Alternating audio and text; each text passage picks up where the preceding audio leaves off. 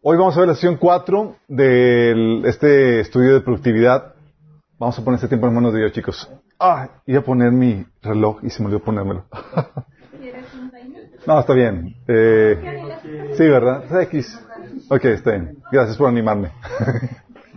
ok, vamos a comenzar con una oración. ¿Y estamos en vivo en todos? ¿El fijo ya está, ya está grabando? Falta YouTube. Falta YouTube. Ok.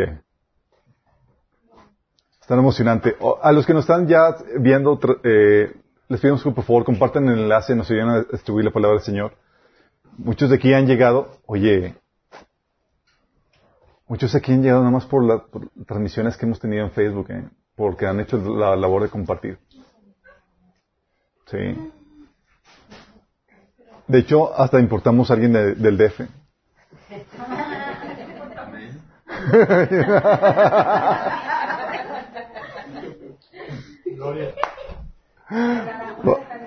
Y de la laguna de Tamiagua, David. David, no, no te serviste nada. Que falte confianza. Por Ok, vamos a comenzar con una oración. Amado Padre Celestial, te alabamos, te bendecimos, te damos tantas gracias, Señor, por tu presencia en medio nuestro. Porque tú nos hablas y nos enseñas, Padre. Y ahora queremos pedirte, Padre, que tú hables detrás de mí, Señor, que quites toda interferencia, Señor que cubres cualquier deficiencia de mi Padre, de mi parte, Señor, y que fluya tu Espíritu Santo sembrando la palabra en sus corazones y produciendo el fruto que tú deseas en nuestros días. Dame claridad, Señor, en ellos, Señor, y bendice a los que están aquí y los que están escuchando este mensaje donde quiera que se encuentren. Te lo pedimos en el nombre de Jesús. Amén. Ok, chicos, vamos a ver la sesión 4 del, de este estudio de productividad. Hemos estado viendo, vamos a enfocarnos el día de hoy en el tema de la, del principio del enfoque. Pero haciendo una recapitulación, hemos estado viendo la importancia de producir fruto para el Señor, la urgencia, la motivación, cómo Dios espera que produzcamos fruto en nuestra vida, buen fruto y mucho fruto. Sí, y esto, porque esto glorifica a Dios y con esto demostramos que somos realmente sus discípulos. Sí. Fíjate cómo habla la Biblia. Dios espera que produzcamos mucho fruto. Y lo que hace Dios, proceso en tu vida que hace, dice que poda para que busques más. El proceso de santificación, el proceso de, de tritura donde va perfeccionándote más, no es, no es nada más para que te veas más bonito, sino es para que chambes más, busques más, seas más efectivo. Y en medio de esto, eh, sabemos que Dios, hay diferentes tipos de fruto que Dios espera de nosotros. la devoción por Dios, la santidad y madurez, las buenas obras, el discipulado y evangelismo y las obras del ministerio, el trabajo que se hace dentro de la iglesia. Sí. También vimos el principio la vez pasada del, compromiso. Vimos que hay un compromiso autoimpuesto eh, en el que tú te estableces tus propias metas. Tú tienes un compromiso con tu propósito, con tu visión, con lo que quieres alcanzar para el Señor. No necesitas que nadie esté detrás de ti. Lo ideal es que todos operáramos de esa forma, que viéramos una necesidad y teniendo los dones, la capacidad y la carga, atendiéramos esa necesidad sin que nadie estuviera detrás de nosotros. No siempre es así, eh, pero lo ideal es que suceda así, que tú te pongas las metas de lo que quieres alcanzar, tus propios estándares. De hecho, si tú vas a ser empresario y demás, empresario independiente y demás, tú tienes que actuar de esta manera. Si tú vas a empezar un ministerio, si tú vas a estar en el cargo de liderazgo, tú tienes que actuar con un compromiso tu impuesto. No puedes permitir que alguien esté detrás de ti. Tú al contrario tienes que establecer las metas. También está el, delegado, que es un compromiso donde a ti te reclutan, te dejas reclutar, hay disposición de tu parte, aceptas las metas y tú rindes cuentas. Y ya cuando de plano trabajas, nada más porque no te queda de otra. Porque hace hambre, en pocas palabras, porque hay necesidad. Lo ideal es que no seas de esos, sino de los que trabajan por placer, por convicción. Vimos la vez pasada el principio de estructura, ¿se acuerdan? Eh, en el principio de estructura estuvimos platicando acerca de acerca de eh, la importancia de llevar agenda para darle orden y estructura a las actividades y pendientes que tienes. Orden y estructura. Es bien importante, mucha gente vive desorganizada porque no se ha dado la tarea de hacerse una agenda y estructurar sus actividades. No sé si ya hicieron la tarea en ese sentido, chicos. Solo vimos la vez pasada, me imagino que ya todos tienen su agenda. Ya estaban, ya asignaron sus virtual. Ah. Gracias. Gracias por humillar a todos los demás. No, es, es importante que lo tengamos. Eh, las actividades, cuando las agendas te dan estructura, de hecho lo ideal es que tú desarrolles una rutina de trabajo, que ya te fuerces a desarrollarla de tal manera que ya se vuelve un hábito, de tal manera que ya no tienes, ya fluye por sí solo. Ya te levantas a cierta hora y empiezas, tienes un hábito de trabajo que, que cuando haces un hábito, el esfuerzo ya no cuesta tanto, porque ya entras en automático, ¿sí? Pero también tienes que tener una administración de pendientes en cuestión de también agendar los pendientes, darle prioridad a los pendientes y vimos cómo darle prioridad, cómo clasificar los pendientes, cuándo tú hacerlos, cuándo delegarlos, cuándo postergarlos. Es muy importante eso para poder ser efectivos con el tiempo. Muchas veces perdemos mucho tiempo porque no sabemos qué actividad sigue. No sabemos a qué horas tenemos que empezar a hacer tal actividad, a qué horas tenemos que dormir, a qué horas tenemos que levantarnos, a qué horas tenemos que tener nuestro devocional. Y vivimos a la deriva durante el día, atendiendo o siendo reactivos en base a lo que, los pendientes que nos van lanzando, en, vez de ser personas proactivas con las metas y con las eh, tareas que tú sabes que tienes que realizar.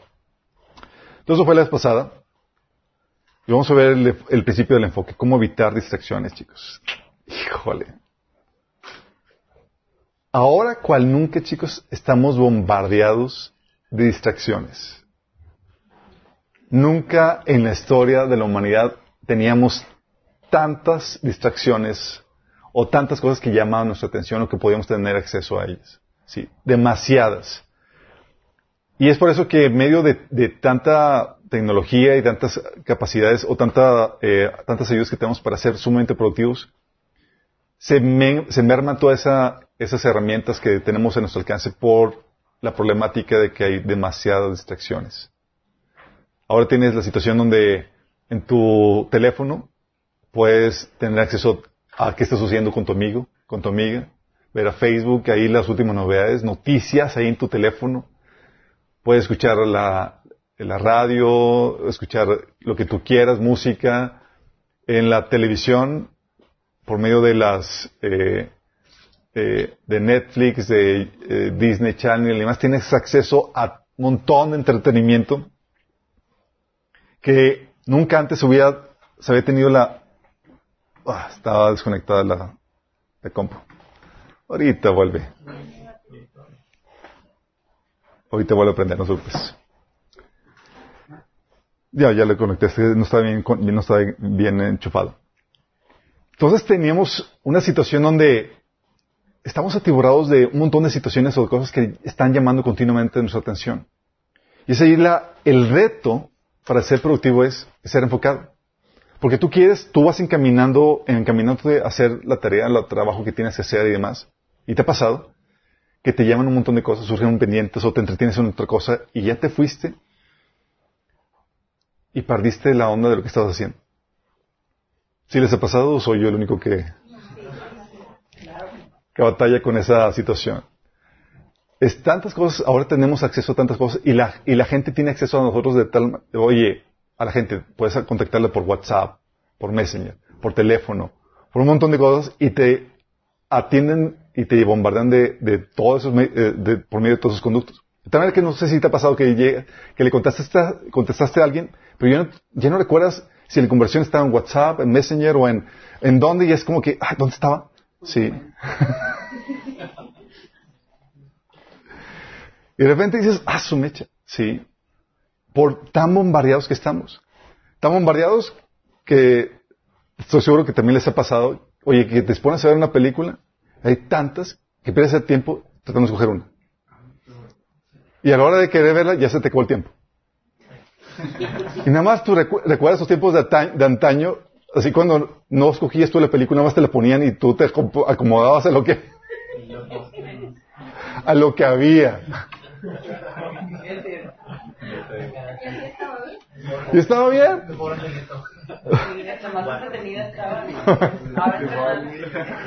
Pero ahora tan bombardeado que queremos hacer un montón de cosas y, tenemos acceso tanto que ya nos inhibimos con todo lo que tenemos, con todas las opciones que tenemos a, nuestra disposición. Pero es ahí donde, donde ok, ¿cómo ser eh, enfocado para ser productivo? ¿Cómo logramos vencer eso? Y una de las primeras cosas que tienes que entender, que tenemos que comprender es que tienes, lo primero, parte del primer principio que vimos, el principio del compromiso. tienes que definir tu meta, tu propósito, así como tu agenda. Sin eso no hay forma de que pueda ser enfocada. ¿Enfocado en qué? Oye, si no tienes una meta a dónde ir, cualquier camino te va a funcionar. Sí. No hay un enfoque, de hecho va a estar a la deriva.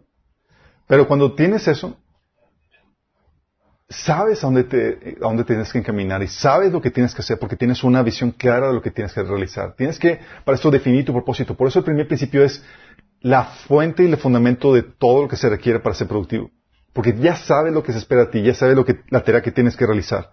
Jesús, cuando estuvo aquí en la tierra, él tenía muy claro su propósito. Sí. Primer día de, cuando comenzó su ministerio, cuando después de que llegó de, bajo la unción del Espíritu Santo del desierto, dice en Lucas 4, 18 al 19, dice, el Espíritu del Señor está sobre mí por cuanto me ha ungido para dar buenas nuevas a los pobres, me ha enviado a sanar a los quebrantados de corazón, a pregonar libertad a los cautivos y vista a los ciegos, a poner libertad a los oprimidos, a predicar el año agradable del Señor. Primer día, vamos a poner, esta es mi declaración de misión. Esto vino. Esto es lo que voy a hacer. Sí. Tan enfocado estaba que en Marcos 1.38, después de que tuvo su tiempo devocional, sí, la gente lo abordó y dice, eh, Jesús, quédate aquí, etcétera, y trataban de desviarlo y eh, vamos a los lugares vecinos para que predique también ahí, porque para esto he venido. Una clara definición de propósito. Tenía en mente claramente para lo que había venido y lo que tenía que hacer. Jesús en eh, Juan 18:37, cuando Pilato le preguntó, le cuestionó acerca de él, Jesús le dijo, tú dices que yo soy rey.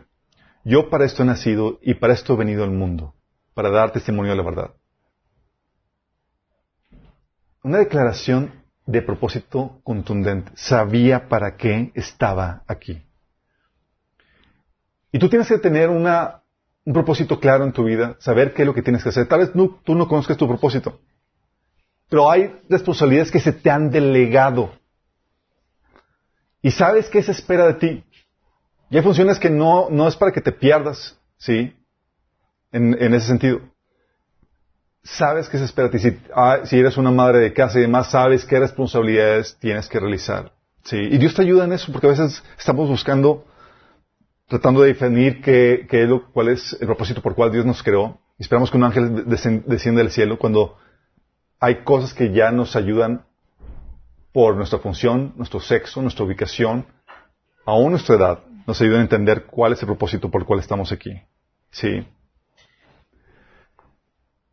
Entonces tienes que definir tu propósito, tienes que definir no solamente tu propósito, sino tus metas a corto, mediano y largo plazo. Es parte del, primera, del primer episodio que vimos de, eh, del compromiso.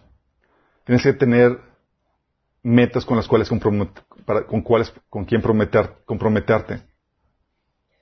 Ok, bingo, rezamos.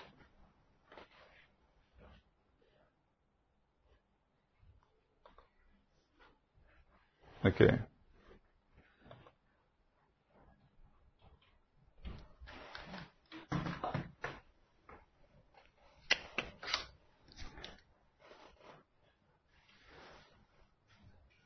Ok.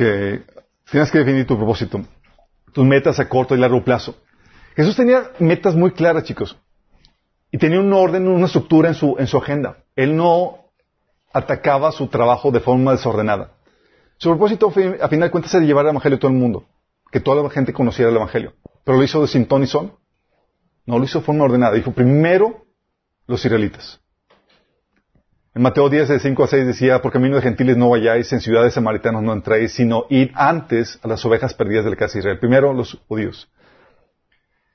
Esa fue su meta a corto plazo. A largo plazo eran los gentiles. Ya cuando resucitó dijo, ahora que, ahora sí, se me van a todo el mundo, chicos. Mateo 28, 19, vayan y hagan discípulos a todas las naciones. Y les dio un, esquema de trabajo en, Hechos 1, 18 cuando dijo que cuando yo venía sobre vosotros el Espíritu Santo, me seréis testigos en Jerusalén, en Judea, en Samaria y hasta el último de la tierra, dándoles o marcándoles o delimitándoles diferentes metas que, que, teníamos. Tú tienes que tener eso porque si no, no va a haber orden, estructura y no, saber, no vas a saber en qué enfocarte. Si no tienes metas claras, bien definidas, no vas a saber en qué enfocarte. Pablo Por ejemplo, tenía en sus viajes misioneros de regreso, tenía una meta de llegar a Jerusalén eh, para Pentecostés. Y eso le, ayudaba a definir qué decisiones tomar porque tenía una meta muy clara. De hecho, dice en, en Hechos 20, 16, Pablo había decidido navegar sin detenerse en Éfeso porque no quería pasar más tiempo en la provincia de Asia. Se apresuraba a llegar a Jerusalén, de ser más posible, para el festival de, los, de Pentecostés.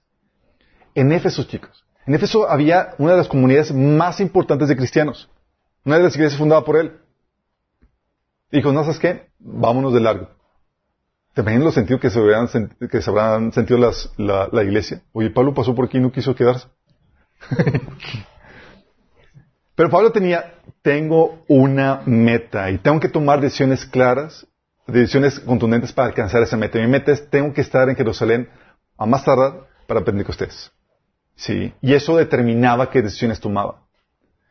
Y es ahí donde tú también tienes que tener eso. Por eso el primer principio del compromiso, establecer, definir claro tu propósito, las metas con las cuales te vas a comprometer, es indispensable. Tienes que tener tus metas trimestrales, mensuales, semanales, incluso en el día, saber el día de hoy, ¿qué es lo que tengo que realizar? ¿Qué actividades tengo que terminar el día de hoy? ¿Sí? Una, dos, tres actividades de que, pasa lo que pase, tengo que completar estas tareas. ¿Sí? ¿Qué pendientes tienes que completar? ¿Qué tienes que hacer el día de hoy? ¿Cuáles postergar y cuáles puedes delegar? Para esto, obviamente, la clasificación de tareas que habíamos visto en la sesión anterior va a ser de mucha ayuda para que puedas identificar qué onda con todo eso. Sí.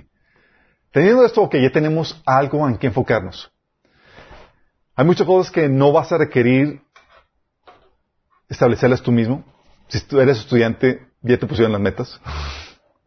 Dicen, ¿sabes qué? Para tal, eh, para tal eh, mes vamos a, se va a presentar tales temáticas y tú sabes qué temáticas tienes que, tienes que eh, dominar. Vas a tener que entregar tales trabajos. Ya te pusieron las metas. El trabajo final va a ser esto, ya te pusieron las metas. Y te ponen los deadlines. Entonces tú ya sabes eso cuando eres estudiante. Cuando eres un empleado también ya te, te ponen las metas de lo que tienes que alcanzar y demás. Sí. Pero aunque no tuvieras eso, aunque no estuvieras en una escuela o en un trabajo donde te pusieran esas metas con que comprometerte, tú mismo te puedes establecer y debes establecerte si quieres ser productivo. Teniendo eso, ok, ya tengo en qué me, me tengo que enfocar. Tengo claro eso. ¿Qué es lo que quiero alcanzar? Ahora, el principal reto va a ser cómo evitar las distracciones. Y cuando hablamos de distracciones, chicos, uno de los principales enemigos eres tú mismo. Eres tú mismo. ¿Cómo le hago para no boicotear? Sí.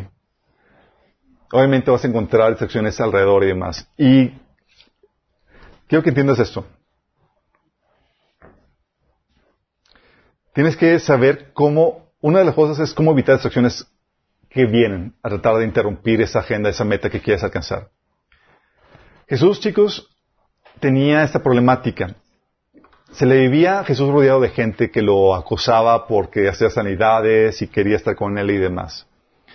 Pero Jesús sabía sacarle la vuelta a la gente. También Jesús sacando la vuelta a la gente. O sea, como no quería estar con la gente, en ocasiones no. Sí. A veces tenía que eh, estar, apartarse para estar solo con sus discípulos y enseñarle cosas a, sus discípulos. Por ejemplo, Marcos 9 del 30 al 31 dice, dice, saliendo de esa región, viajaron por Galilea, Jesús no quería que nadie supiera que Él estaba ahí, porque deseaba pasar más tiempo con sus discípulos y enseñarles. O sea, Él sabía la problemática que tenía, que donde quiera que iba a armar la, la trifulca, la gente, la multitud. Y su estrategia era pasar de incógnito, haciendo lo posible para que nadie supiera qué onda, porque necesito cumplir con un plan de enseñanza que tengo que darle a los discípulos. Que nadie me distraiga, que nadie me entretenga, evitando distractores. Y la gente iba a ser un distractor. Sí. Lucas 9.10 tienes otro episodio donde dice, vuelto los apóstoles le contaron todo lo que él había hecho y tomándolo se retiró aparte a un lugar desierto de la ciudad llamada Bethsaida. Jesús tenía que tomar decisiones de apartarse donde no hubiera gente para poder avanzar en la agenda que tenía con sus discípulos, sino cuando les enseñaba. Sí. Tenía que jalarlos ahí para evitar destructores. Fíjate, va tratando Jesús tratando de enseñarle a los discípulos y llegan la, la gente. Yo, ching, ya me arruinaron el tiempo que quería tener con los discípulos. Sí. Marcos 9:14 dice, más tarde cuando Jesús se quedó a solas con los doce discípulos y con las demás personas que se habían reunido, le preguntaron el significado de las parábolas. O sea, ya que se despachó todo, empezaba la plática profunda de la enseñanza que tenía. Pero tenía que irse la gente. Sí. Y Jesús se evitaba, ves a Jesús apartándose para evitar distracciones, aún para poder tener un tiempo a solas. Jesús oía a la gente no solamente para avanzar en su agenda con sus discípulos, sino para poder cumplir con su propósito de estar en la presencia de Dios. ¿Y si te ha pasado que a veces quieres tener un tiempo opcional y la gente te roba el... Y tenemos que hacer algo para que evitar que eso suceda, evitar distractores. Sí. Hay gente que utiliza diferentes cosas. Jesús, por ejemplo, dice, sin embargo, la fama de Jesús se, ex- se extendía cada vez más, de modo que acudían a él. ups. De modo que acudían a él multitudes para oírlo, para que lo sanara de sus enfermedades. Él, por su parte, solía retirarse a lugares solitarios para orar. La multitud lo acosaban y Jesús le sacaba la vuelta. ¿Sí? Para poder, ¿qué? Pasar un tiempo con Dios. Si no, logra- si no lograba defender eso, toda su vida y su ministerio iba, a colapsar porque dependía de, esa comunión con, el Señor. ¿Sí? Y el Señor defendía esa sea, Tengo mi cita con el Señor y tengo que defender esto. ¿Sí? De hecho, tal así que Jesús, para poder lograr tener ese tiempo solas, en medio de toda la trifulca y todo el que hacer, tenía que levantarse mientras que todos estaban dormidos para tener ese, tener ese lugar solas. Sí. Decía el Marcos 1.35, a la mañana siguiente, antes de amanecer, Jesús se levantó y fue a un lugar aislado para orar. ¿Por qué? Quiere evitar distracciones. Tan pronto los discípulos se despierten, va a empezar aquí la chamba y no voy a tener chance y la gente me va a succionar y de aquí hasta, la, hasta que la gente se duerma. sí. Estaban evitando distracciones. Pablo también estaba, cuando, cuando decidió eh, evitar visitar a Éfeso para alcanz- llegar a, a al- para el Pentecostés en Jerusalén, estaba con la misma situación. ¿Sabes qué? Si voy ahí, la iglesia me va a absorber. No van a permitir un, hola chicos, no vengo a saludarles un ratito y me voy. Me van a succionar y van a quedar que me quede varios días con ellos. ¿Qué entonces hago? Adiós. Entonces, una de las cosas que tienes que saber es cómo evitar distractores que te desvíen de tu propósito. Sí. Hay cosas que tú sabes que puedes hacer, pero a veces no te has animado a hacer. Como a la hora de trabajo de enfocarte en hacer la chamba que tienes que hacer, poner tu teléfono en modo avión.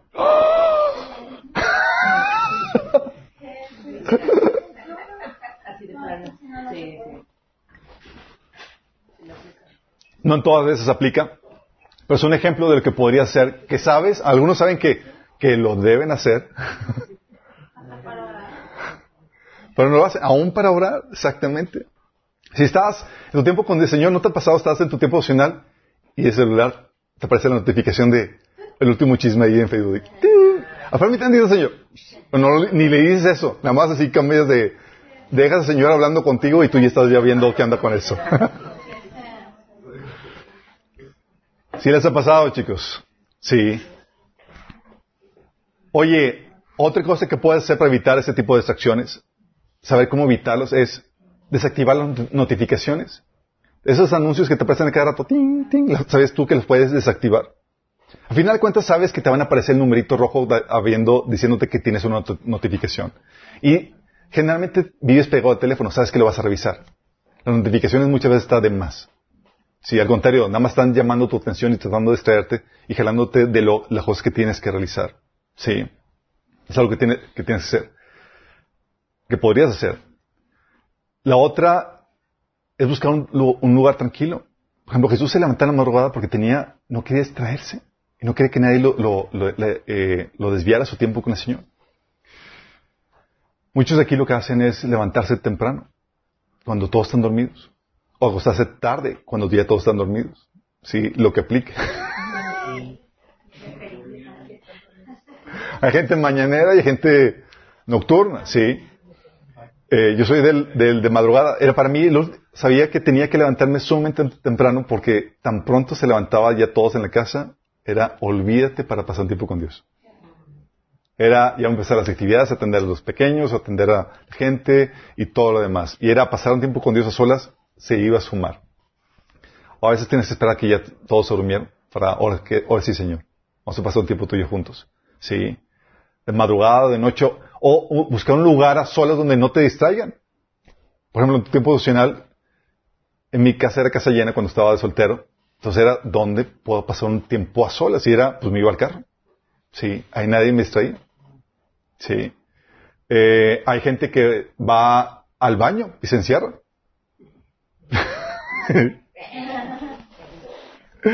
y todos preocupados porque no sale. ¿Estás bien, mamá? Ya, déjenme en paz. De momento sola.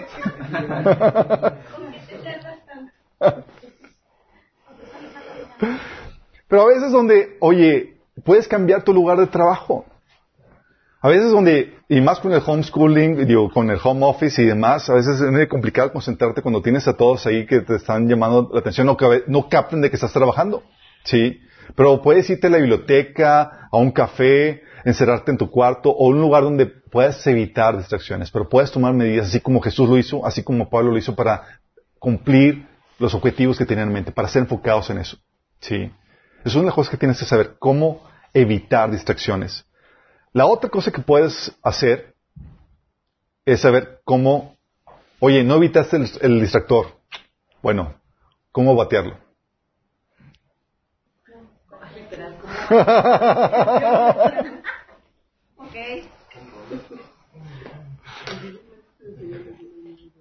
Mira, yo recuerdo, yo le apostaba a la primera, a la segunda estrategia de cómo evitar distractores.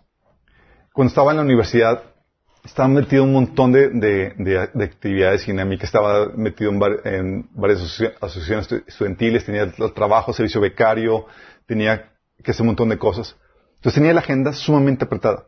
¿Sí? Y algo que sí era, huía de la gente. Tenía nada más, por ejemplo, tenía, y tenía que dar estudios bíblicos. Entonces tenía una hora asignada para preparar eso. Además tareas y demás. Entonces, sabía que había gente, había amigos, amistades que, de esos que te pescan y no te sueltan hasta que te cuentan todo lo que hay en su roco pecho. ¿Te ha pasado? O que piensan que, que tú tienes la disponibilidad de tiempo que ellos tienen. Así que ellos, ah, está tranquila y toda la cosa, y tú te haces como que, y ni, ni cómo decirle, ¿me lo puedes decir en un minuto?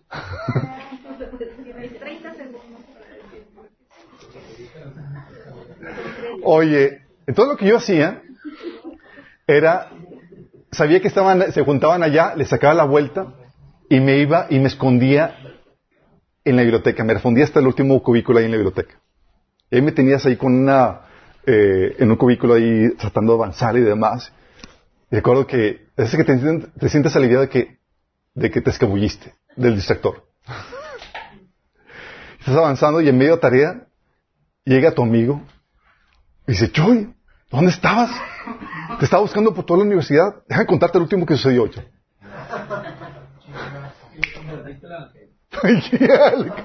era cristiano. Entonces era, me pescaron. Si ya no pude evitarlo, ahora cómo le hago ver que estoy en medio de una tarea.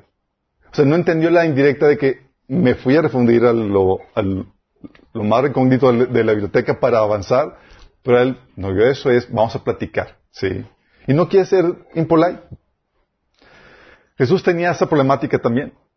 Jesús a veces le llamaban eh, gente para pedirle favores o cosas que hacer que salían de su propósito, pero Jesús era bien enfocado, chicos.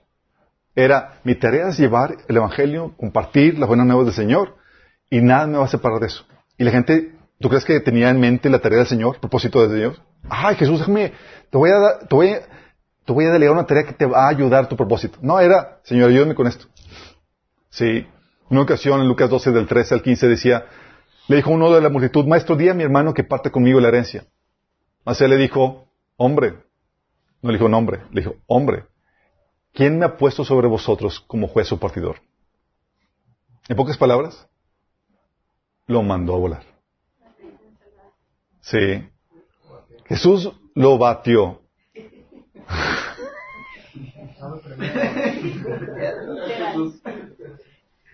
Imagínate ya con Jesús pidiendo un favor y dices, Jesús no me lo va a rechazar. Sí, vas con él y, Señor, ¿me ayudas con esto? Y dices, no, ah, su mecha.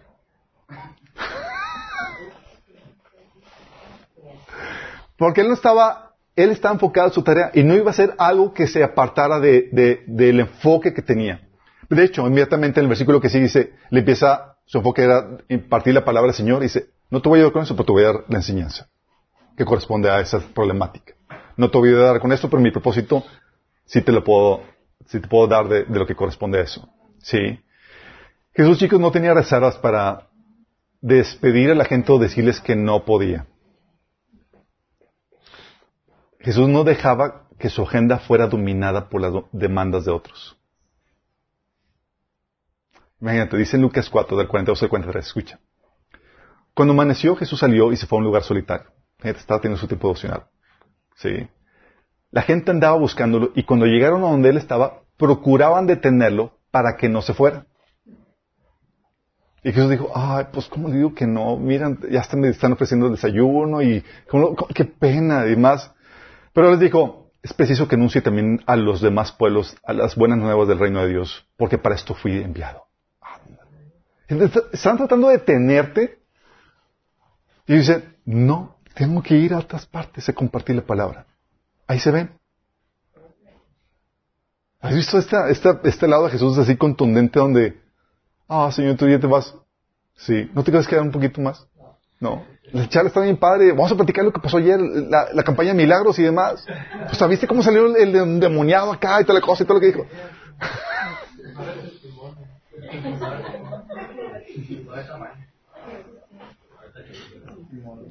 Y Jesús andaba, órale, enfocado en la sea, es que no, sí, no me puedo extraer de la tarea que me ha sido encomendada. Ah, por eso también a veces Jesús, o sea, veía las multitudes que lo rodeaban y le corría, decía en Mateo 8, 18. Cuando Jesús vio a la multitud que lo rodeaba, dio instrucciones a sus discípulos de que cruzaran otro lado del lago. Del lago. Chicos, ok, vamos, estrategia de huida, sí. Atendió ahí los discípulos, a la multitud un poquito y luego, luego los despachó, despachó a los discípulos y él se fue al- a la montaña. Jesús no tenía reservas para despedir a la gente, chicos. O sea que algunos de nosotros nos da cosita de que, ay, o sea, da pena. Y de verdad es que da pena, ¿no? De hecho, justamente estaba platicando de eso mi esposa y yo, de que es que tú, o sea, eres más frío para despedir a la gente. Y yo, "Ah, mira, me da el, color- el corazoncito y yo.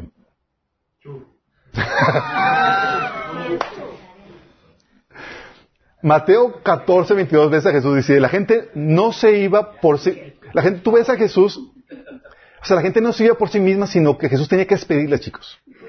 ¿Les suena familiar? Algo más, les suena familiar. Mateo 14, 22 dice, enseguida Jesús hizo que los discípulos subieran a la barca y se le, y se le adelantaron al otro lado mientras él despedía a la multitud. Fíjate lo que dice, ¿quién lo despedía? Él. ¿La multitud se iba por sí, por sí mismo? No. O sea, si no lo hacía, se quedaban con Jesús varios días, chicos, y así sucede aquí.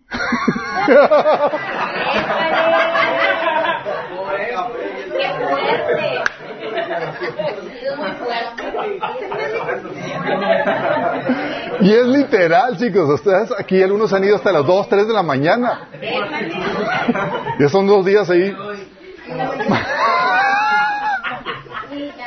Mateo 15, 32 dice, entonces Jesús llamó a sus discípulos y les dijo, siento compasión por ellos. Han estado aquí conmigo durante tres días ¿Y no se van? y no se van. Y no les queda nada que comer. No quiero despedirlos con hambre.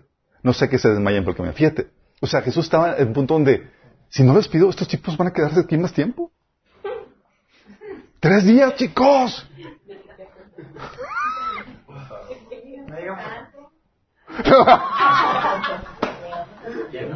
Y desde aquí hemos llegado nada más a dos días. No, no, no tanto. Pero- Un milagrito. Un milagrito.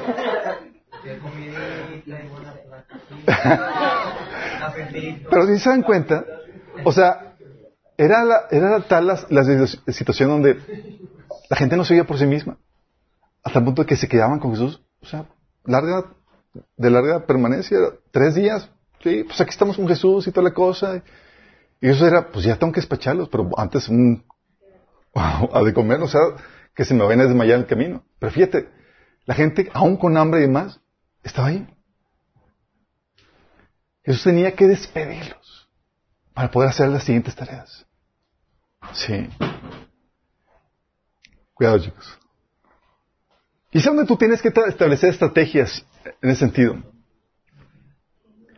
Ok, ya trataste de evitar la distracción. No pudiste. Te cayeron de improviso, etcétera. Tú tienes, hay varias formas en que tú puedes eh, batear los distractores de forma polite, sin ser. Una es, mira, hay gente de la que se sabe que es ocupada. ¿Sí? Donde sabe que tiene una agenda, tiene trabajo que hacer. Y hay gente donde ya sabes que no va a estar haciendo nada. ¿Qué les ha pasado? Voy a caerle, voy a poder aquí campechaneármela con él y cabo sabe, sé que es tranquilo, no tiene nada. Bueno, tienes que construirte una reputación de gente ocupada. Sí. Haz saber a la gente que estás trabajando, que tienes una agenda. Porque si no te creas esa fama, tú vas a ser un blanco fácil de distractores. Sí. Tú tienes que tener eso. Ahorita que vuelvo al internet les... Si, no, si te creas esa fama, vas a evitarte mucha problemática. Eh, el día de ayer eh, vinieron unas amistades eh, que queremos mucho y eran unas personas que obviamente vienen de lejos, casi nunca los vemos y demás, y estaban con la pena de que, de, de, de que apartáramos un tiempo para con ellos, porque sabía lo tupidos que estamos. Porque varias veces hemos tratado de juntarnos con ellos, pero les sacamos la agenda, tenemos esto, esto y esto, esto, solamente ponemos esta hora específica y esta hora específica en tales días. De, de eso, de, de tan intenso que estaba la... Sí. Y a tal punto que cuando que ya estaban considerando ni siquiera vernos porque tenían en mente es que están muy, están muy ocupados. Nada más mente, ellos se iban a se iban a hacer un lado porque sé que están ocupados. Obviamente hay prioridades y dijimos, oye chicos, casi no los vemos, vienen de lejos, podamos hacer una excepción y apartar un tiempo para verlos porque digo, no es como que vivan aquí y demás. Pero nos habíamos ya creado esa fama. Y no era, esa fama no era irreal, es real, sí, tenemos una gente ocupada. De hecho, muchos de ustedes le decimos, oye, ¿quién platica con nosotros? La comida. Siempre comemos. Sí, y trata de comer. No, eso no decimos, pero está bien. Pero es, oye, aquí nos vemos y platicamos. Sí. Algo que también puedes hacer es despedirte. Sí. Oye, está la plática muy amena y demás, sabes que tienes que, oye, me tengo que retirar. O incluso despedir a la gente de tu casa o de la reunión. con gracia y con buena atención. con menos modales. Sí. bueno, aquí ya tenemos pero en tu casa, ¿cómo le Mira, aquí aquí en Minas, como la reunión es en la casa, Sí, eh, obviamente tenemos cosas que hacer y demás. Ya, cuando es una situación habitual y demás, tienes que generar la confianza suficiente para poder decir, oye, ya, es tiempo, sí. Nada más estás abierto, si vas a hacer eso, no te lo van a entender la primera vez. Vas y mi, mi frase es chu, desde como ya, chicos, chu, váyanse, sí.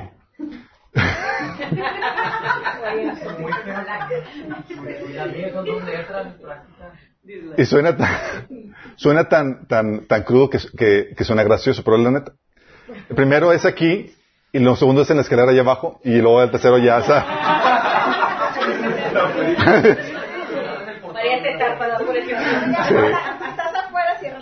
Y a, y, ve, y a veces, y a veces mi esposo me boicotea. O sea, yo le digo chu, y ya se están yendo, y mi esposa saca la última pregunta. Ah, pero ¿qué ando con esto? Y yo,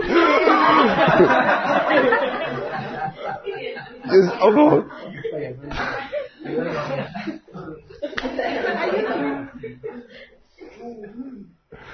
Pero despedirte, chicos. Cuando tienes a la gente aquí, en tu casa y demás, es algo complejo. Pero se puede lograr. Sí. Cuando tú estás en otro, en otro, en otro lugar y demás, donde tú eres el invitado y eso, es más fácil porque es, ah, pues ya me tengo que retirar, tengo otras cosas que hacer y es genial eso. Sí. Pero tienes que tener, armarte de valor. Jesús es lo que hacía.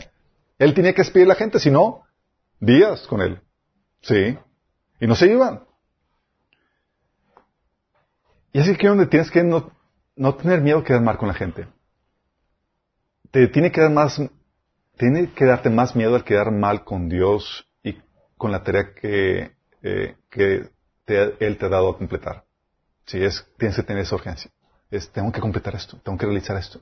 Y eso te obliga a ser a veces muy exigente con eso.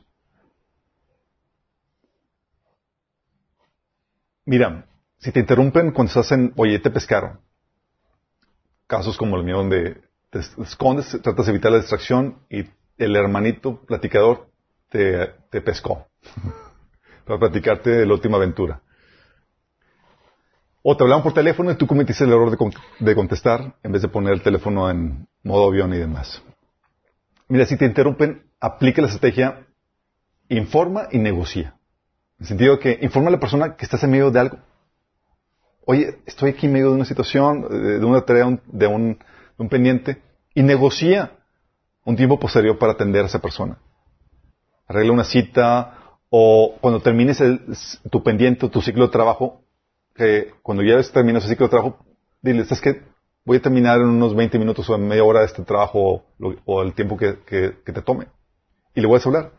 La mayoría de las cosas no son urgentes, chicos. Y pues se pueden atender después de que tú hayas terminado tu, eh, la tarea que estás realizando. La idea es que seas, que estés enfocada en esa tarea para que puedas ser lo más eficiente posible. Ah, hay veces donde es bien complejo porque llega el hermano, llegan los hermanos o llegan eh, las amistades y te y tú ya dijiste voy a estar enfocado, no voy a atender otras personas y te sale la, urgencia de otro hermano.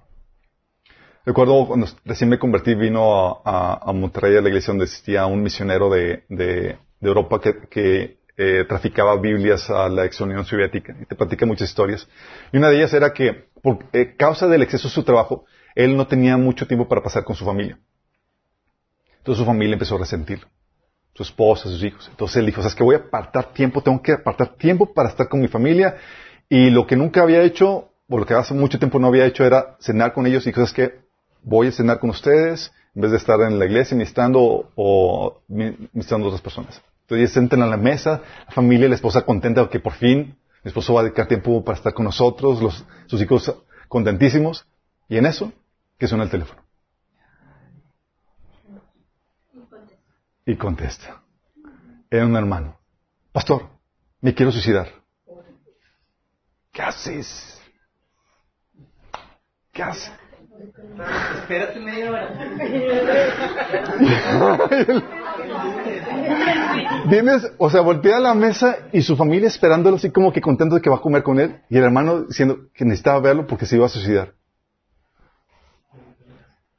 Así le cayó la revelación, así le cayó, nada más por unción, por presencia del Espíritu Santo, el Espíritu Santo le dice, ¿te puedes suicidar mañana?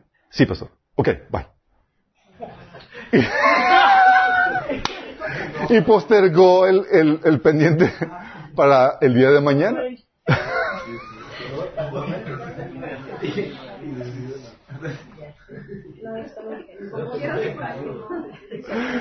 Obviamente no se termina suicidando. O sea, cuando una persona te habla de que va a suicidarse, típicamente es... Sí.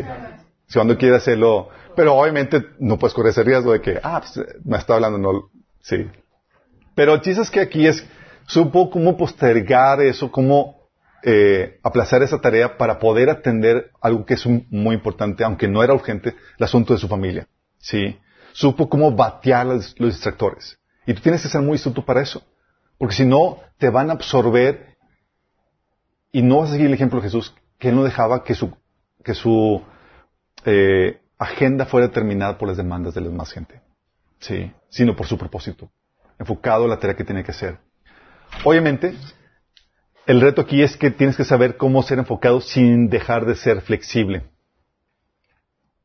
Sí. Jesús nos recuerda con el caso de la serofenicia que puedes ser flexible sin perder el enfoque. Sí.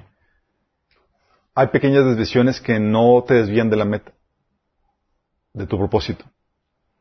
En el caso de la, de la, de la serofenicia en Marcos 7, el 24 al 29, dice Jesús partió de ahí, se fue a la región de Tiro.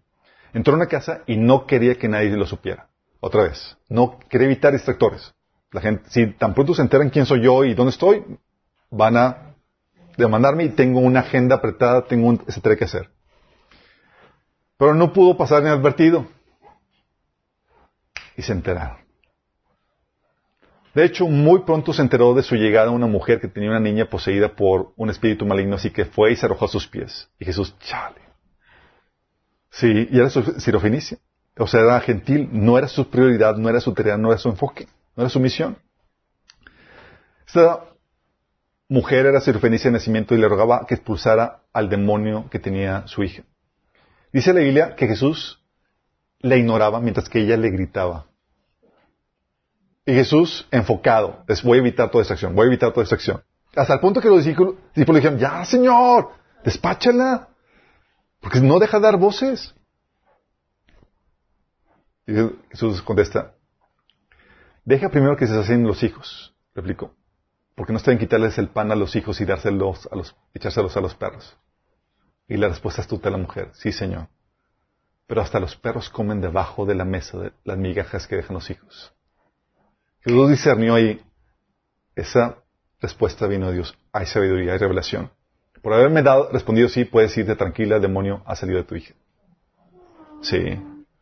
Hay situaciones donde, oye, estás en tu trabajo y demás, hay una situación, un pendiente que no te va a tomar nada a atender y que va a resolver un montón de situaciones. Aquí Jesús bastó con que diera la palabra sin enfocarse en, esa tarea y poder continuar con su, con su misión. Otras veces, Jesús quería pasar un tiempo con sus discípulos, pero las multitudes nomás no lo dejaban. Dice Marcos 6 del 31 al 34 que cuando, como no tenían tiempo ni para comer, pues era tanta la gente que iba y venía, Jesús les dijo, vengan conmigo ustedes solos a un lugar tranquilo y descansemos un poco. Ajá. Así que se fueron solos en la barca a un lugar solitario. Pero muchos lo vieron salir, muchos que lo vieron salir lo reconocieron y desde todos los poblados corrieron por tierra hasta ahí y llegaron antes con ellos. Jesús, no, no, imagínate la escena. O sea, Jesús, tú agarras a tus discípulos chicos, vamos a un lugar solitario para pasar un tiempo a descansar y quiero platicar con ustedes y demás. Y el lugar solitario que tú ibas a llegar, ya tenía la multitud ahí esperándolos.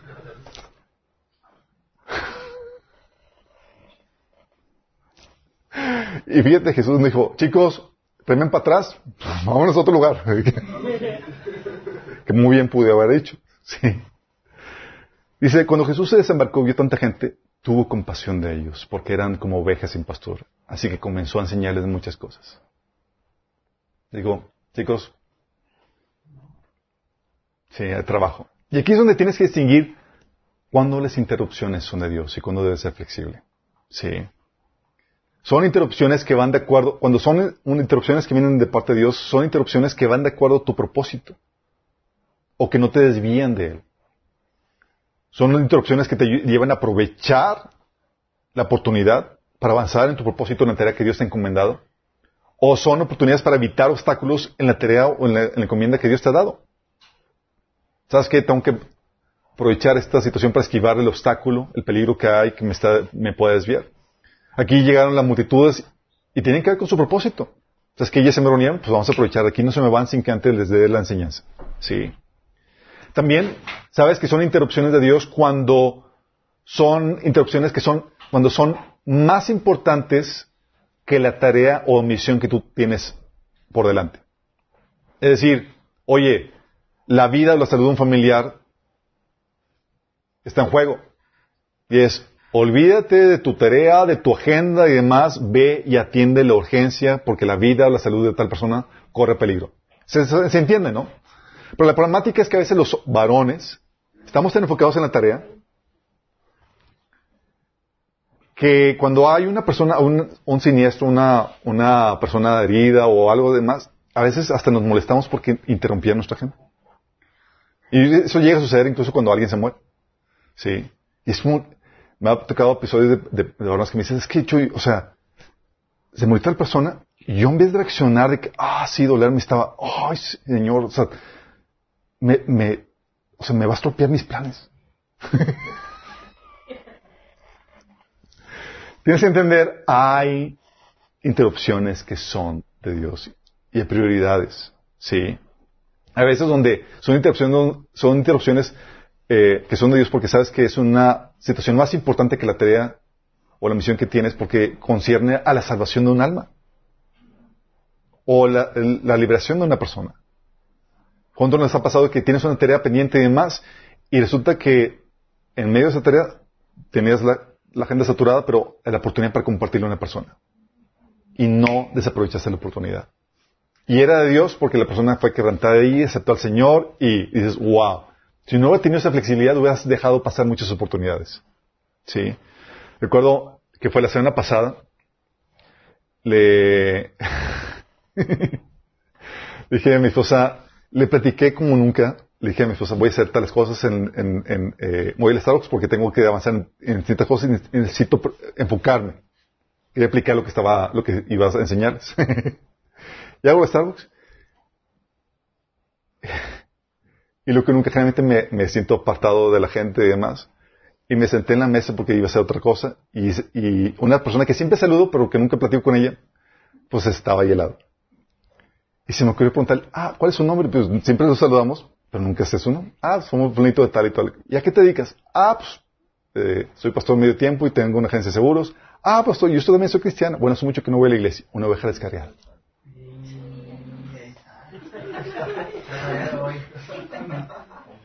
Fueron tres horas de plática con ella. O sea, platiqué con ella, sí, tratando de ser eficiente, como que eh, tienes que arrepentirte, regresar, eh, congregarte, bla, bla, bla, bla, bla, bla. Ok, perfecto. Y era, entonces ya nos pedimos y fue primer despedida. Se va. Luego regresa, ay, pero, dice, tengo un mini hijo y bla, bla, bla, bla, y era, ayúdale con eso otro y más plática, sí. Total, hasta el punto que vi que no iba, no iba a llegar a un lado, ya me di por vencido y, poquito cooperando, terminé dándole todo lo que tenía que darle, exhortándole y demás, y la, la señora muy emocionada fue, se fue. Pero llego a la casa y digo, amor, ¿cómo te fue? Mi agenda destruida por el Señor. Broma. Pero fui productivo para él en el sentido que supe reconocer una interrupción que venía del Señor. Obviamente, hay interrupciones de personas que a quienes ya les ha hablado el Señor y son personas y es como que ya te invertí el tiempo necesario, ya te dije lo que tienes que saber y es como que, sí, vamos, sí, el que sigue, sí, ya se te invirtió lo que se tenía que dar. Sí, ya se te dijo lo que tienes que dar. Hay veces donde la gente quiere que, que eh, te quiere interrumpirte por floja. En el, decir buen sentido, pero pues no, no hay buen sentido para eso. Eh, el sentido de que vienen contigo y quieren que les des el resumen, por ejemplo, de tal taller, porque tienen flojera de, de, tomarlo.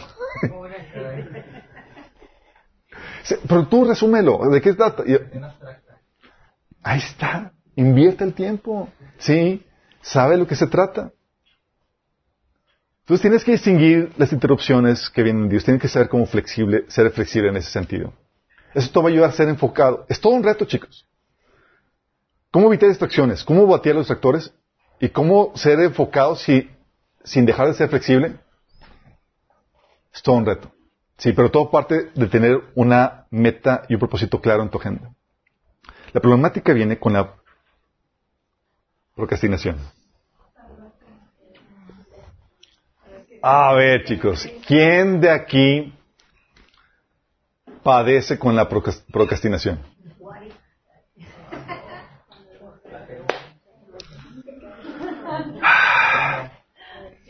Es aquí donde, o sea, cuando hablamos de evitar distractores, tú estás hablando de, enemigos de la productividad que están fuera de ti. ¿Sí? Batear distractores están fuera de ti. Pero el problema con el distractor eres tú el problema. es, tú te estás boicoteando, sabes lo que tienes que hacer, sabes lo que debes hacer, pero prefieres otra cosa. Sí. Y hay, una hay un tipo de procrastinación que es una procrastinación activa, donde estás cambiando en otras cosas que no deberías estar haciendo, porque quieres postergar lo que sí deberías estar haciendo.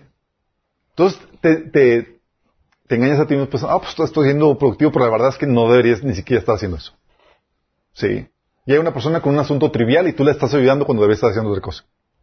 Sí. Y la procrastinación es bien difícil porque tiene que ver con tu naturaleza pecaminosa, chico. Es como te dominas a ti mismo, te sujetas para hacer lo que tienes que hacer cuando debes hacer. Es bien canijo, es bien difícil. Hay varias causales de la procrastinación y todo tiene que ver con la naturaleza pecaminosa, chicos. Uno, cuando una tarea te intimida. ¿Te ha pasado? Que la tarea sea titánica y te bloqueas. A mí me pasa eso. Es como que veo, oh my goodness y busco una cosa así trivial que me, que me, que me, que me distraiga de la atención y del peso que implica todo eso. Y, y le saco la vuelta hasta que ya el estrés es demasiado que, ay, tengo que hacerlo, ok, ya, sí. O por disgusto de la tarea. En sentido que es, algo que no te gusta, es algo aburrido, trivial, y es, ay, por ejemplo, para mí es, visualmente, hacer todas las cuestiones, las cuestiones fiscales es, no, ya hay cosas que no te gustan hacer, pero tienes que hacerlas. Y el propósito de, el propósito de Dios para tu vida no todo va a ser placentero. Hay cosas desagradables, aburridas, eh, frustrantes que, nos toca hacer. Afortunadamente no es la mayoría, pero hay episodios que tienes que hacerlo y es muchas veces le saca la vuelta a eso, a ese trabajo desagradable. A veces es el aplazamiento de la tarea. En el sentido de que tienes mucho tiempo para hacerlo, entonces pues, lo haces después. Sí lo vas postergando porque no hay esa urgencia por el tiempo que tienes. Pero sabes que deberías estar haciendo ya porque de la última hora vas a estar vuelto loco tratando de sacar el, pendiente. A veces es también por el cansancio. Sí, estás fatigado, estás sin energía y es, estás ya quemado por tanto trabajo y no, no quieres sacar la vuelta a la chamba que tienes por delante. O el otro es porque no has dado tiempo o no lo has agendado, no has asignado un tiempo a eso y se va postergando, se va postergando porque no estás dedicado a la tarea de ponerlo en tu agenda. Eso también me pasa a mí mucho. O sea, tengo algunos pendientes que tengo listas de pendientes de hace dos años. y siguen ahí y van a seguir ahí mientras que no los agendo. Sí. Y lo sigo postergando. Para entender la, y evitar la frustración, la procrastinación, tienes que entender esta ecuación. Motivación es igual a la expectativa por valor sobre dividido entre impulsividad por demora. Ok, va. Veo que ya cayó la revelación de ese lado. Sí.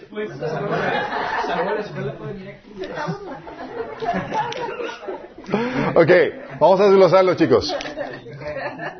Vamos a desglosarlo. Sí existe esa fórmula. Sí existe. El autor no, no, lo, lo, lo olvidas anotarlo. Después se los paso. Pero bueno, motivación nos pedimos a la disponibilidad para trabajar, esa, esa disposición que te evita la procrastinación. ¿Qué tan dispuesto estás para cambiar ya en esa tarea que tienes por delante? Bueno, de eso va a depender la expectativa, que es qué tanta creencia tienes en que vas a prosperar o en tener éxito en la tarea que tienes por delante. Sí, qué tanto creencia vas qué tanta fe tienes en que vas a tener éxito en, en la recompensa que vas a tener con esa, con esa tarea. Entre más alta sea la expectativa de ser exitoso en esa tarea, de que lo vas a lograr, de que vas a obtener esa recompensa, menor la procrastinación. ¿Sí te ha pasado de que ves la tarea titánica y demás y ves así como que, ¿cómo lo voy a hacer? Y lo postergas y postergas porque no hay esa, esa recompensa inmediata, esa gratificación inmediata, ese éxito inmediato que tú, que tú sabes que, te gustaría alcanzar inmediatamente. Como está muy lejos o muy difícil alcanzar, lo vas postergando. ¿Sí? Con valor nos referimos a qué tanto disfrutas ese trabajo eh, o la recompensa que vas a obtener por ello. Cuando es algo que te atrae lo que haces, o sea, ni siquiera procrastinas porque te gusta hacerlo. ¿Sí? O cuando es tanta la urgencia de la recompensa que vas a tener por ese trabajo, ni procrastinas por eso. ¿Sí? Algo que hace mi esposa con, con, los, niños, por ejemplo, es que les delega una tarea, tienen sus camas o demás, y a veces se pasan horas tendiendo su cama. Sí. y no es porque son perfeccionistas. Tú llegas y todavía mal, mal, mal, mal tendidas.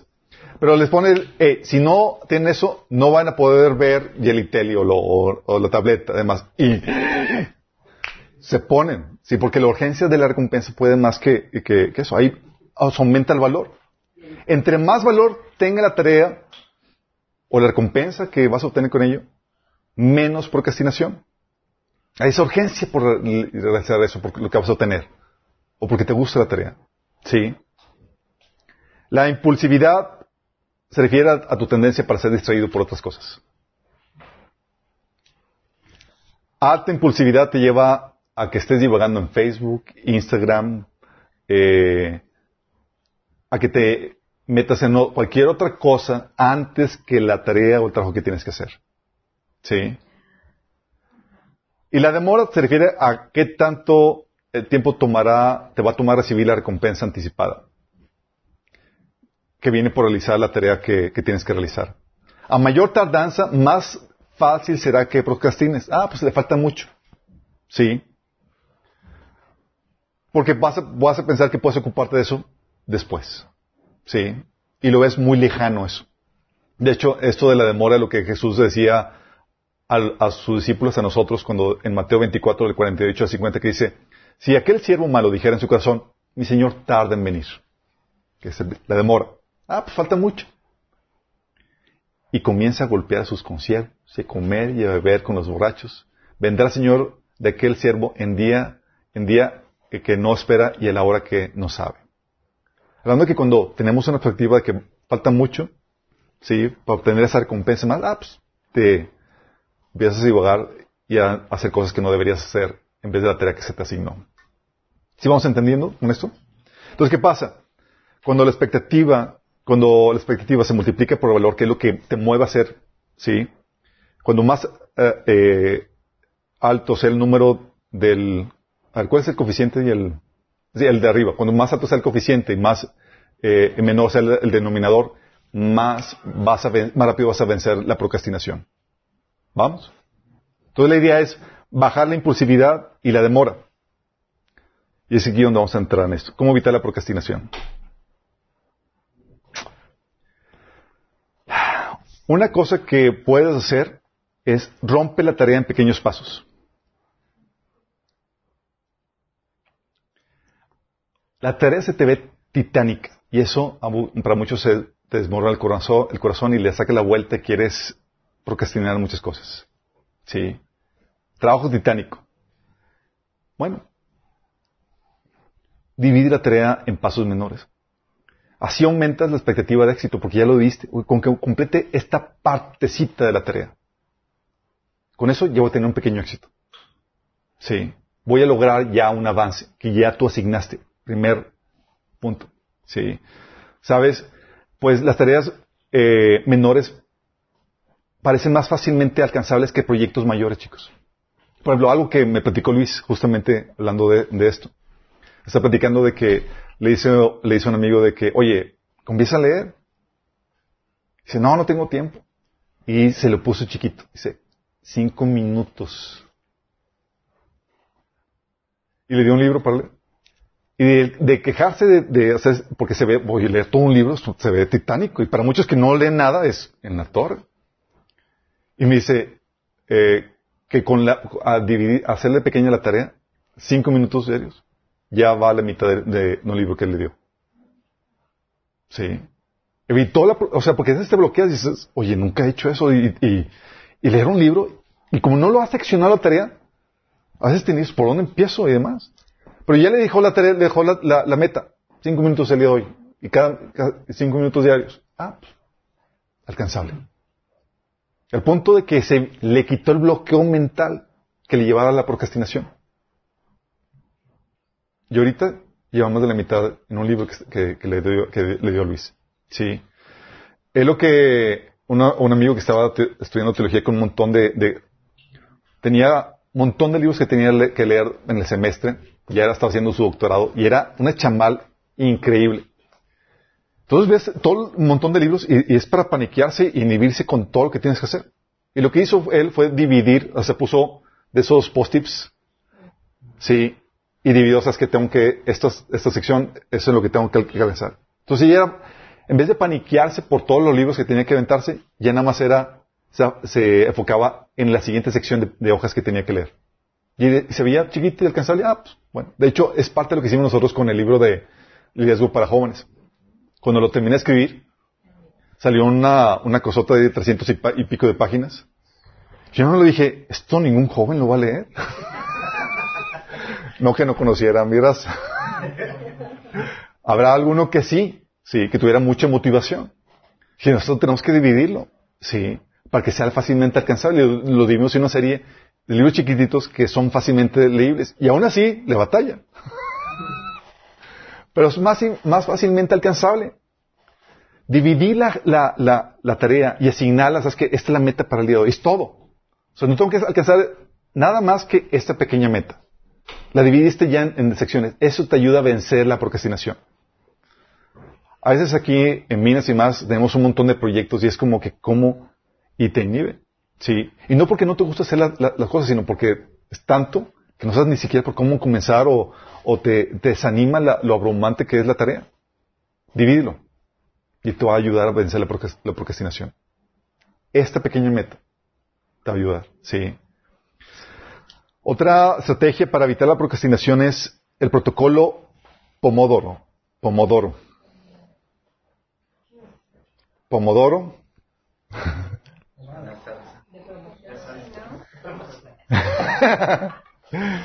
Pomodoro es una palabra eh, en italiano que significa tomate, exactamente. ¿Por qué le pusieron así? No sé. Pomodoro. Pero créeme, por el puro nombrecito ya se te va a quedar. Sí. Ok, aquí cambia la estrategia en el sentido de que el enfoque ya no es terminar una meta, sino un lapso de tiempo de trabajo, debidamente enfocado. ¿Sí? Es aquí la estrategia del Pomo- del Pomodoro es que tú divides el tiempo en bloques de 25 minutos para enfocarte solamente en una tarea por un break de 5 minutos. Cinco minutos, com- 25 minutos completamente enfocado y con un break de, de 5 minutos. Con cronómetro. La idea es que no estés viendo constantemente el reloj, sino que te pongas un temporizador. Sí, para que te, para que suene, ya, tomas el break. Sí. Y la estrategia completa es que después de cuatro series de 25 minutos con sus respectivos breaks, te tomas un descanso mayor de 20 minutos, es decir, después de, de dos horas. Lo que hace es que divides, ya no es una división por tareas, sino es una división por tiempos, donde es, ok, no me importa, la dimensión es 25 minutos. No tengo que hacer dos horas, tres horas, no tengo que hacer las, todo el trabajo, porque a veces dices, tengo que hacerlo todo el día. Ya estoy, y acabar, es, no, nada más 25 minutos, y te vas enfocado 25 minutos. Es la misma estrategia que utilizan los, los corredores, chicos. Los corredores no comienzan con, con 25 kilómetros y más, es un kilómetro. ¿Con qué avance el siguiente? Ok, ya terminé. El siguiente. Sí. Y se van por lapsos. Sí. Ese es, pero por lapsos de tiempo es aquí esta, esa estrategia. Esto lo que hace es que aumenta la expectativa de completar la tarea. Porque tu única meta es 25 minutos. Sí. Entonces, te propones, eh, aumenta la expectativa de, completar la tarea, pues si te propones, como te digo, la, la tarea titánica, estudiar cuatro o cinco horas, por ejemplo, te distraerías fácilmente. Porque son cuatro o cinco horas, o sea, y vas a divagar.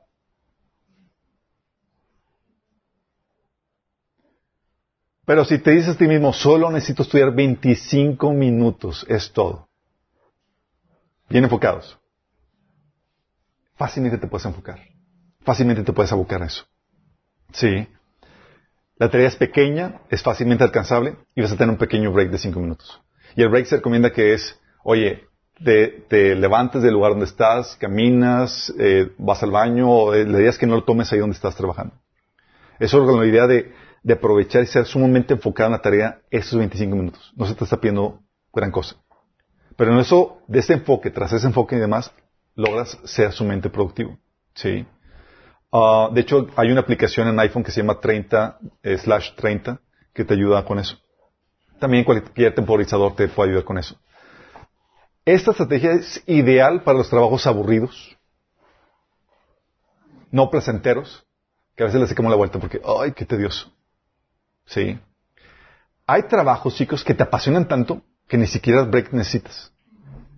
Por ejemplo, yo soy de los que cuando estoy escribiendo, así vaciando lo que hay en, mi mente, me puedo tomar horas y horas y horas sin break, al contrario, se me va el hambre y es como que, chin, tengo que, tengo que comer. Sí.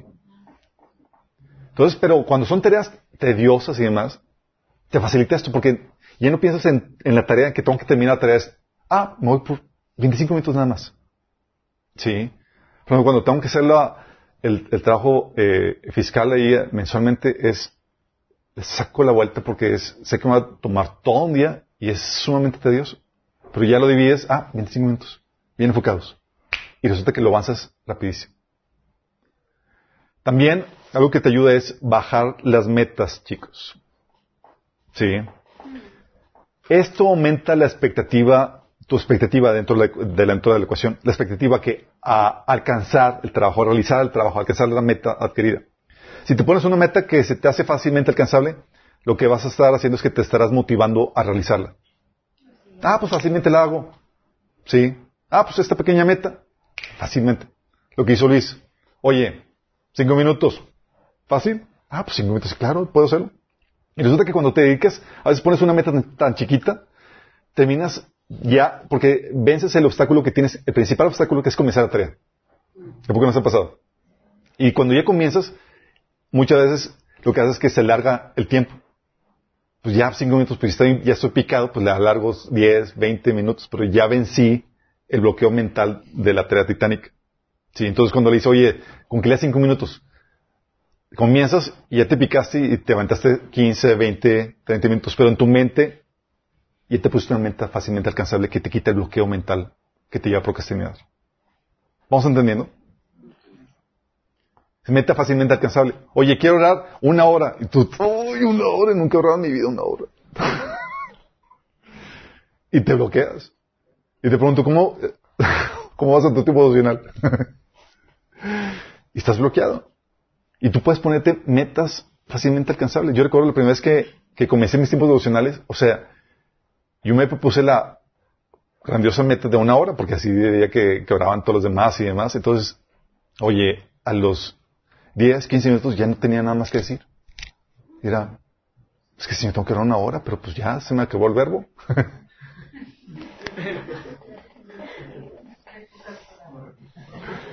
y ahorita no me voy a basto con una hora, ¿sí? Eh, pero eh, pasa lo mismo. Pones la meta baja y eso te lleva a comenzar porque a te bloqueas mentalmente, ¿sí? Oye, quiero, comer, quiero, tienes la meta de leer un libro. Si pones la meta así grande, así, leer un libro, es, ¡Oh! ¿a qué horas? No tengo tiempo para leer un libro. No, no, no. Pon, no te pongas la meta de leer un libro. Ponte la meta de leer dos páginas por día. Ah, dos páginas por día, suena muy bien. Y para la vuelta de la esquina, vas a estar terminando le, leyendo varios libros al año. ¿Vamos entendiendo, chicos? La otra es esto, chicos, lo que hace es que aumenta la expectativa de, el factor de la expectativa en la ecuación. La otra es saca placer de la tarea.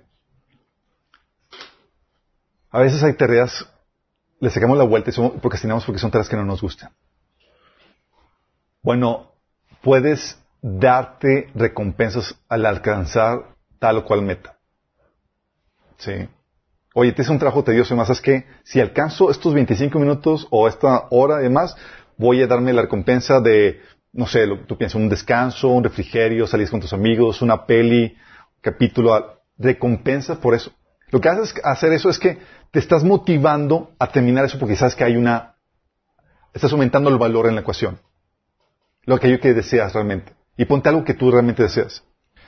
recuerdo que tenía eh, este amigo que estaba estudiando teología, tenía sus, sus libros así eh, ya segmentados y lo tenía un- una, una etiqueta eh, diferente a las demás. Y, era, y, la, etiqueta variaba, o sea, como que cada, determinadas eh, secciones. Y yo dije, ¿y esto? Dice, es que cuando llegue aquí, me doy el break y puedo ver una película que yo quiera. Entonces él se motivaba poniéndose sus propias recompensas. Era trabajo tedioso, muy técnico y demás, y era, ah, y era, y él anhelaba ya llegar ahí porque quería darse su propia recompensa. Sí, lo que estaba haciendo estaba aumentando el factor del valor en la ecuación para poder evitar la procrastinación. ¿Vamos entendiendo? Sí. Entonces lo que haces es que te celebras de alguna forma. Oye, voy a ir, sí, luego aquí voy por mi cafecito favorito. Órale, sí. Y te das tu, tu caprichito. El que tú quieras. La idea es que celebres tus victorias, porque eso, cuando celebras tus victorias, tus avances, lo que hace es que aumenta el momentum o el entusiasmo por seguir. Sí, es como, wow, lo logré, y eso te anima a seguir. Sí, porque cuando hay ese desánimo, esa expectativa que, sí, no lo voy a lograr, está muy difícil, está muy amplio, baja el desánimo y baja el rendimiento.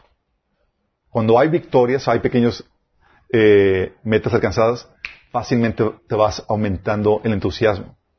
Y pues, esa es una forma de aumentar el, el- placer de la tarea. Otra forma de aumentar el placer es, eh, a veces cambiar el escenario donde estás trabajando para que sea por un escenario más amigable, más eh, agradable. Eh, o tal vez añadiendo música que te agrada la tarea que estás realizando, ¿sí? O usar el equipo electrónico que te gusta. Por ejemplo, una persona lo que hizo es que tenía que leer, eh, tenía que aventarse un montón de- de lectura y se compró una, se compró una, un nuevo gadget para, para- de lectura y estaba fascinado. Entonces, por la estrenada, pues se aventó la, hizo de su trabajo tedioso algo agradable por el ambiente laboral que estaba, que estaba teniendo. En este caso era su equipo. O puedes buscar una compañía placentera. Entendido que esas que en tal ambiente más fácilmente me puedo eh, concentrar y es más agradable.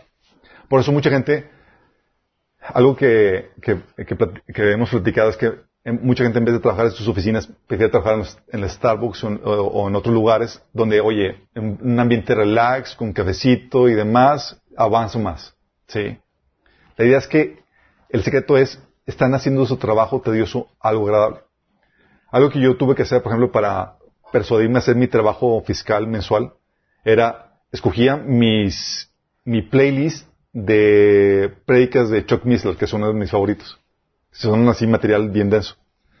Y como lo que hago es nada más copy-paste y, y- y avanzar en la cuestión fiscal era, ya anhelaba llegar a ese punto porque era mi punto donde me podía desconectar en cuestiones teológicas y demás profundas a gusto y dedicar para, para eso. Y era como excusa del trabajo fiscal. Le estaba añadiendo el factor que me gustaba a ese trabajo, para hacerlo placentero. Es algo que tú puedes hacer. Y al hacer eso, evita, evita la procrastinación. ¿Sí? La otra es que, y eh, aquí, para contrastar la impulsividad, chicos, puedes usar la ley de Parkinson a tu ventaja creando lim- deadlines artificiales. Eh, Es aquí para eh, disminuir la demora. Ah, Sabemos que cuando tienes mucho tiempo para hacer la tarea, a veces sí te pasa que vas procrastinando porque pues, tienes todo el tiempo, aunque debes, de- sabes en tu mente que deberías estar trabajando porque a la última hora me voy a, no voy a dormir en dos, tres días.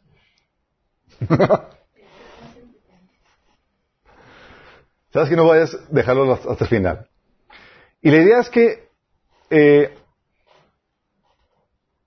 cuando la idea, cuando el, la tarea va, eh, eh, este, tiene el factor de demora, puede desanimarte cuando no se cumplen los tiempos o cuando eh, tienes mucho tiempo para- asignado para reali- realizarlo y, y no hay ese factor de presión.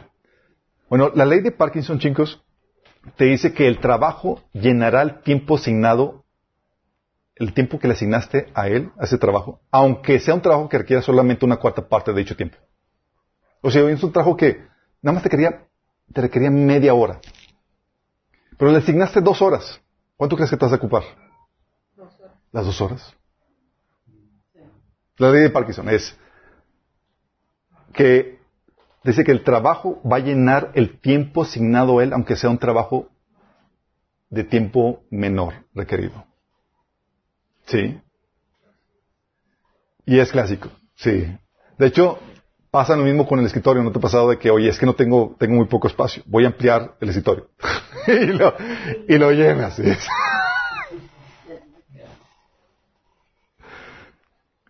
Entonces, para esto, chicos, lo que haces es que creas deadlines o tiempos límites de forma artificial. Tú asignas cuándo terminar tal cosa, cuándo es tu deadline. Sí, para tal fecha tengo que, para tal hora tengo que estar terminando tal tarea. Sí. Ah, los tiempos artificiales lo que hacen es que disminuyen la demora en la ecuación y por lo mismo disminuyen la procrastinación, porque ya no tienes ya, en tu mente no está, ah, pues, es un trabajo de final de semestre. No, no, no, es, ya tengo este mes que terminar esto y es un límite artificial que tú te pusiste para ti mismo. Sí, te pusiste un deadline artificial. La clave es no ser agresivo con tus deadlines porque eso te puede llevar a demasiado estrés. Y a veces somos, no sé si les ha pasado, que tú eres más demandante de ti mismo que, que si tú eres un jefe.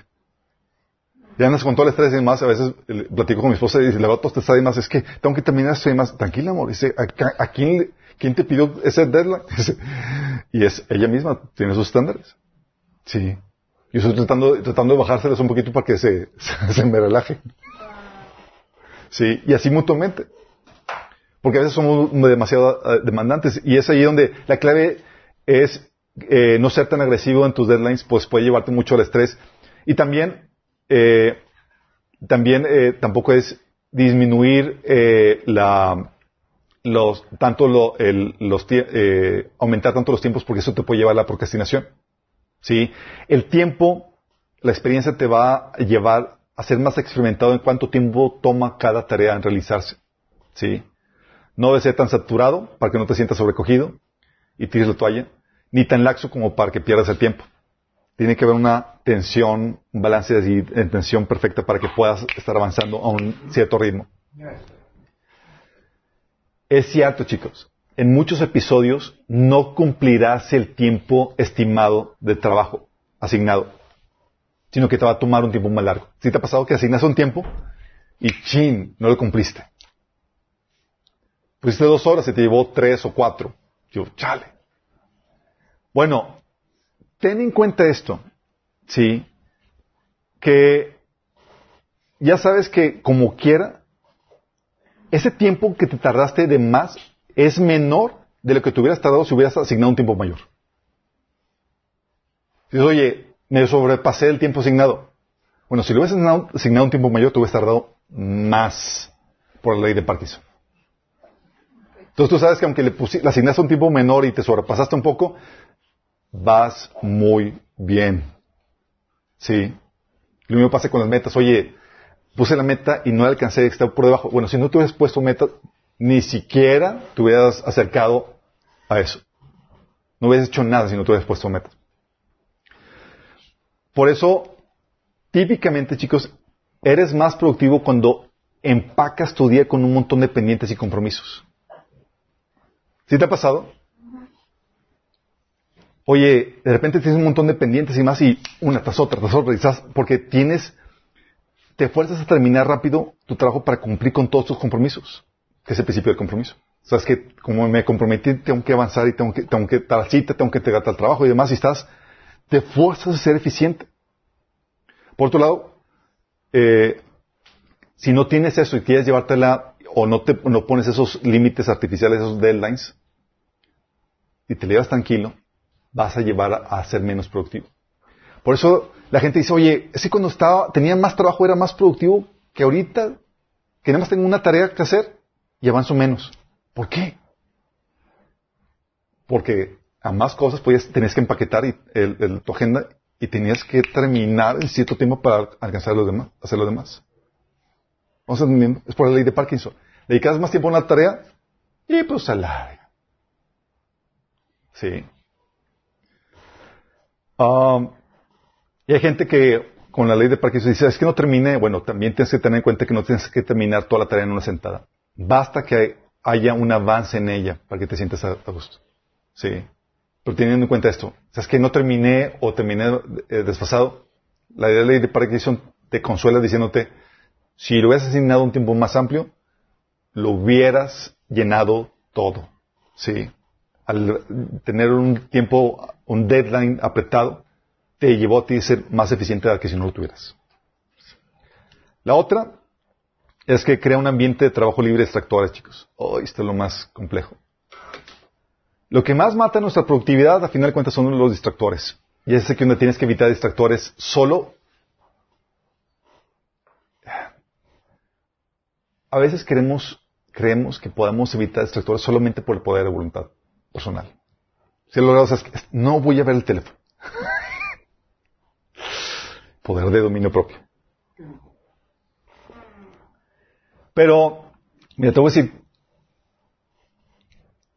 es a veces muy complejo, chicos. Y para muchos, tratar de, de, de evitar distractores solamente por el poder de decisión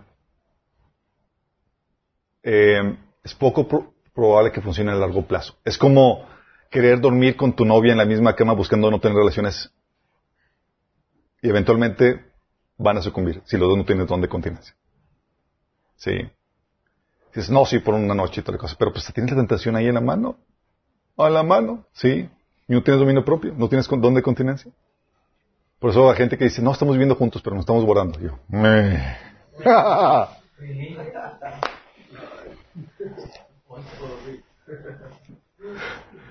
No funciona. Lo mismo dice, oye, ¿tienes ahí todos los distractores? Dice, sí, pero me estoy guardando.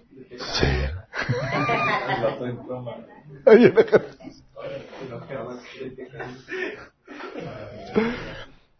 ¿Y te ha pasado que ya agarras el teléfono de forma inconsciente y de repente te encuentras ya viendo toda la historia de, de Instagram y más y tú no sabes ni siquiera en qué momento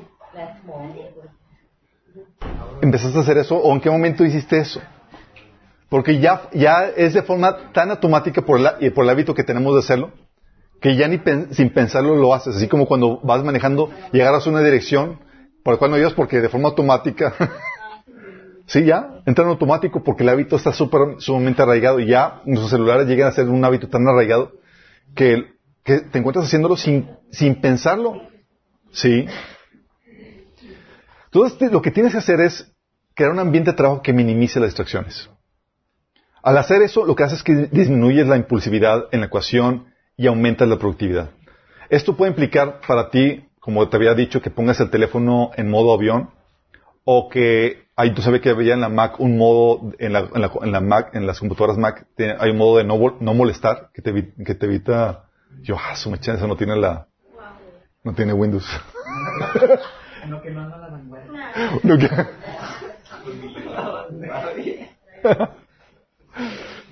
O puedes poner en la compu solamente una pestaña en la cual te vas a enfocar y cerrar todas las demás. Yo, te- yo soy de los que típicamente tienen unas 40, 50 pestañas de ahí. Y de repente te ha pasado que tienes un sonido y no sabes de dónde está saliendo el computador. Estás buscando todas las pestañas tratando de ver cuál es el...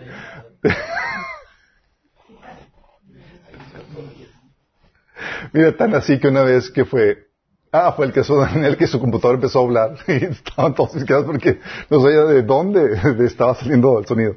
Puede ser así. y ahí te toca reprender y es una ventanilla que tenías abierta. y que- No, ninguna. en este caso no era, pero Sí, es real. Pero en muchos casos son falsas alarmas. Sí. Por todo que todos los sectores que tienes ahí. Y es ahí donde, si tu trabajo en tu casa te distrae, oye, vete a la librería o un café. Eh, trata de disminuir tus distracciones digitales al máximo. ¿Sabes qué puedes hacer?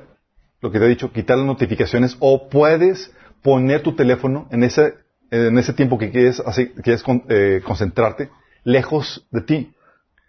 Lo que haces con eso es que ya te incomodaste porque ya no tienes a la mano y es, tengo que levantarme y ir hasta allá para, para agarrar mi teléfono y ver qué, cuál es el último chisme. ¿Sí? Y si te interrumpen, y esa también aplica la estrategia de informar, que es en un, en un punto y negociar. La idea es evitar distractores al máximo en ese sentido. Y tú puedes idear qué forma puedes implementar para evitar esos distractores. La otra que, que algunos aplican es la rendición de cuentas. Mecanismo de rendición de cuentas, que donde creas compromisos ante otros de fechas de entrega, y esto aplica para clientes cuando dices, oye, tal fecha, tal hora nos vemos y te traigo resultados. Y ya te comprometiste. Y para eso es un deadline, y hay un compromiso. Es una rendición de cuentas. El cliente te va, lo vas a ver y vas a tener que presentarle un resultado. O a tu jefe. ¿Sí? O amigos. Los veo, la verdad, y voy a traerles esto. O grupos incluso de apoyo donde no tienen nada que ver contigo, pero sabes que necesito de rendir cuentas bien, porque si no, voy a procrastinar y no me voy a, no me voy a aplicar. Tú puedes crear ese, ese tipo de rendición de cuentas que son generar compromisos que te llevan a la productividad. Estas son las siete estrategias, chicos, que puedes utilizar para ser productivo. Hoy más que nunca es un reto ser enfocado.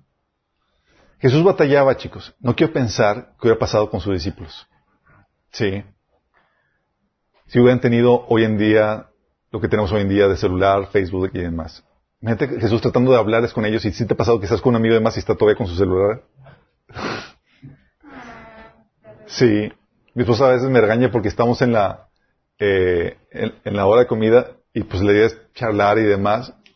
Y pues te pesca el celular, a veces ya, y, y te pesca. Y mi esposa ya, es, ya sabe que tiene que llamar la atención para evitar ese tipo de, cosas. Imagínate con los discípulos. Jesús en un episodio quiso darles una enseñanza y sus discípulos estaban divagando en otra cosa. Es que, ¿por qué no trajimos pan? Jesús está diciendo eso. O sea, estaban ya en otro canal. Imagínate ahora con Facebook y demás. Chicos, hey, aquí les voy a dar una, una, una enseñanza. Y los discípulos, espérate señor, es que ya viste aquí lo que publicaron los fariseos en, en Instagram de ti.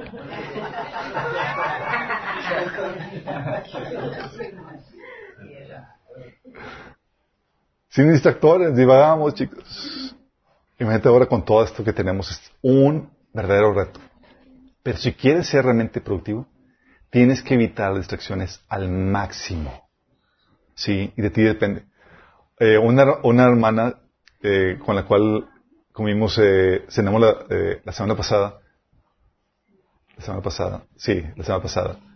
Lo que hizo ella fue, tuvo un- se hizo una desintoxicación de Facebook y lo desinstaló. Y yo, ¡ah! Pues ya, medidas radicales.